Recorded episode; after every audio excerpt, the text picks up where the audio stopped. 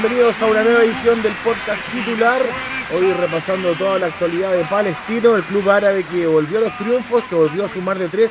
Tuvo en Santiago Wanderers a su víctima, se jugó en la cisterna y este domingo tendrá un partido que lo está esperando ahí con los dientes bien afilados contra Audax Italiano, que también viene de tener una muy buena fecha frente a Deportes Antofagasta. Por supuesto, cada vez que nos referimos eh, a Palestino y al elenco árabe nos ponemos en contacto con José Napso. ¿Qué tal, José? ¿Cómo va todo?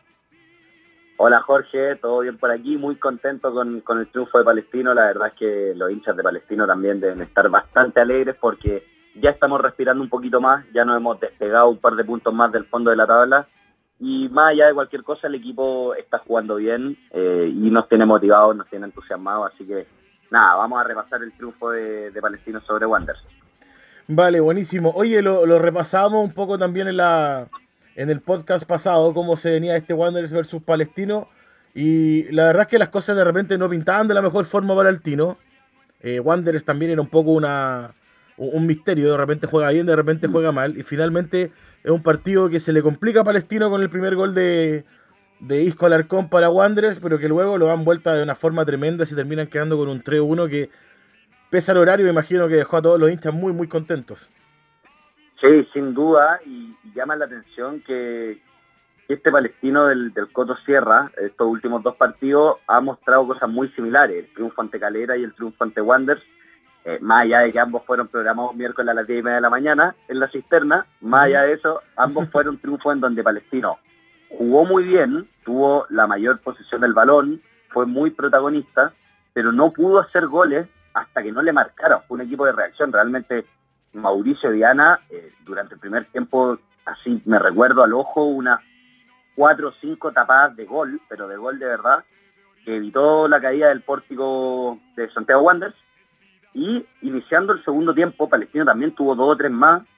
Y después Wanderers ni siquiera, Lancilota era un espectador, hasta que llega el gol, como tú bien dices, de Disco Alarcón, un cabezazo que hay una complicidad y una responsabilidad entre los centrales que pierden y, por supuesto la Ancilota, porque el área chica bien sabemos que es del arquero, y, en definitiva Wander se pone arriba, menos mal a Palestino, después le salió el gol, un, muy buen gol de Brian Carrasco, porque si no, yo creo que si pasaban más minutos, porque el empate palestino fue muy fresco, fueron 10 o 5 minutos después, claro. ya a Palestino se le complicaba, porque ya, ya era el segundo tiempo, en cambio con Calera nos marcaron al minuto 5, 6, entonces quedaba mucho partido.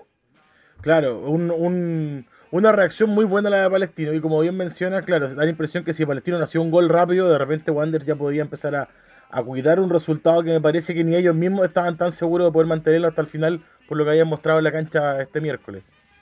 Sí, lo hubieran empezado a cerrar y además, la verdad es que yo creo que el punto para Wander era muy bueno. Eh, se estaban llevando tres puntos, pero Palestino, afortunadamente, este Palestino 2.0, podríamos hablar después de Basay, ha contado con con un factor explosivo que son dos jugadores que con Basay no explotaron tanto y que ahora está muy claro, con, con, Nivo, eh, Luis Jiménez era la gran figura del equipo, y ahora Luis ha seguido haciendo su trabajo muy bien, pero ya en una posición nueva para él, entre comillas, que es la de nueve, y todo el protagonismo se lo están llevando las dos bandas, que son Brian Carrasco y eh, Jonathan Benítez. Brian Carrasco, la verdad, un jugador que con Ivo Basay jugó muy poco, eh, quien jugaba más por fuera y por dentro también era Renato Tarifeño.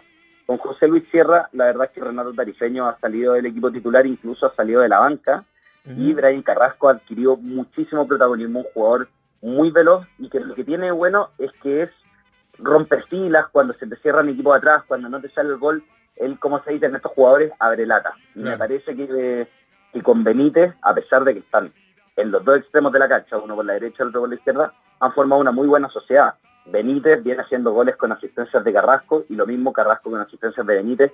Suelen entrar por el vértice del área, por el segundo palo, a responder los centros del otro. Así que esa es una sociedad que me tiene muy contento. Y bueno, después vino, eh, para ir cerrando ya el, tema de los goles, vino el, gol de Benítez con un, perdón, de Carrasco con un muy buen centro de Benítez.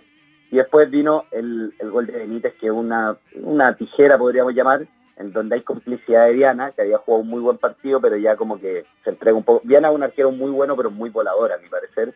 y ahí pecó.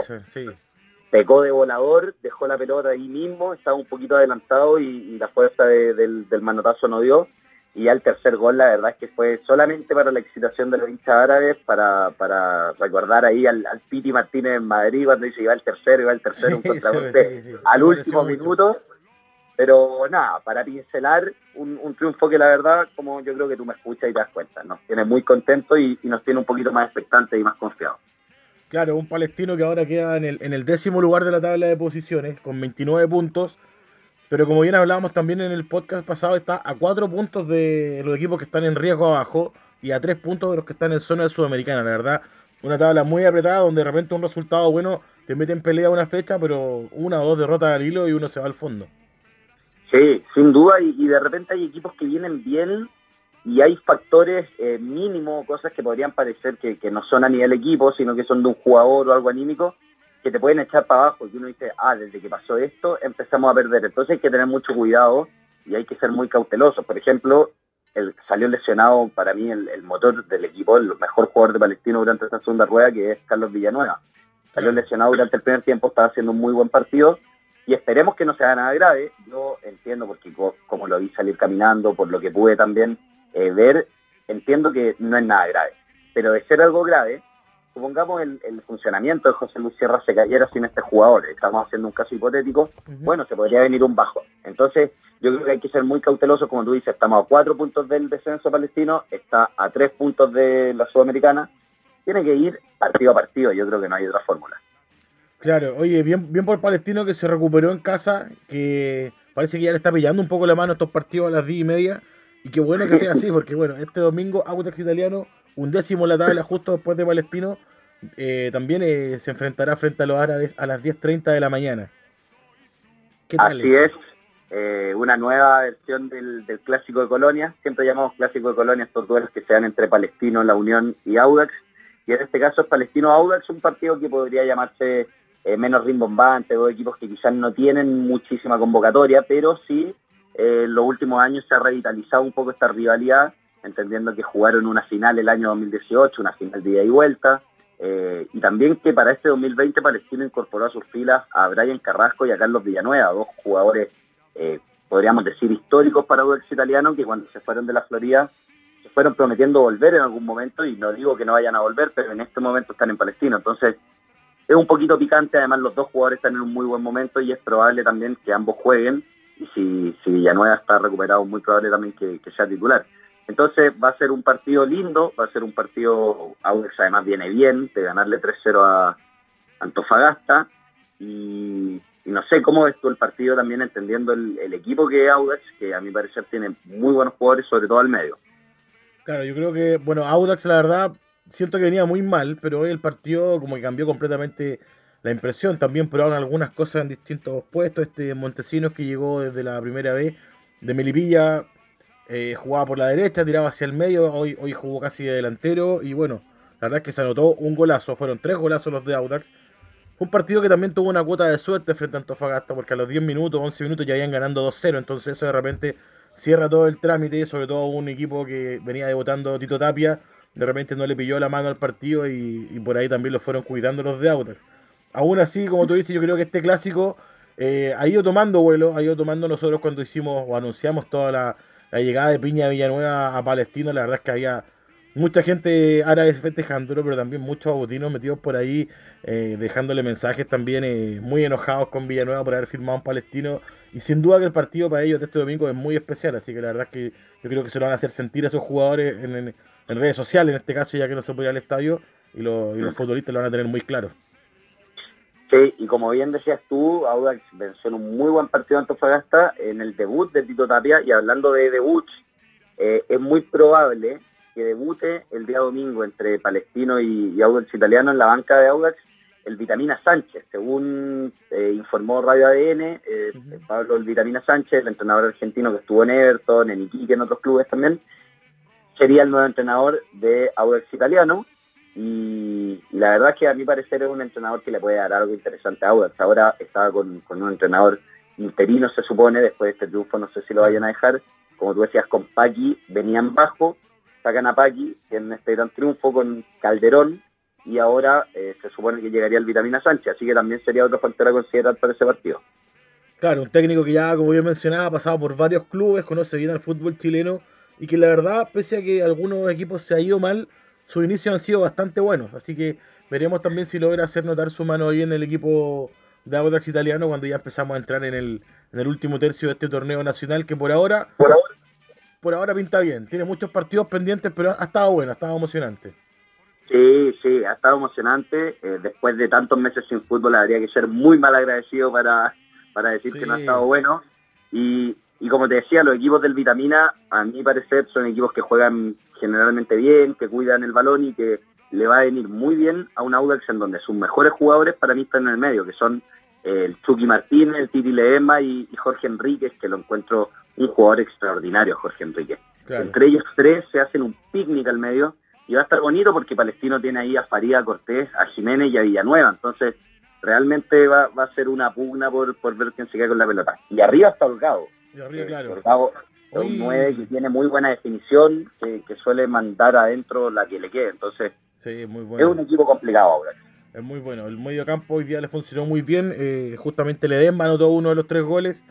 Y el tercero fue uno donde Holgado terminó dando un pasito, de, un pase de taco dentro del área. Fue un gol medio tiki-tiki, mucho toque rápido de primera por parte de Autax. Y la verdad es que Antofagasta al menos en ese tercer gol no le pilló la vuelta por ningún lado, lo vio como espectador y me imagino que, que no están nada contentos los hinchas del Puma, pero bueno, por el lado de Audax la verdad que genera ilusión, al menos me imagino eh, el partido de hoy.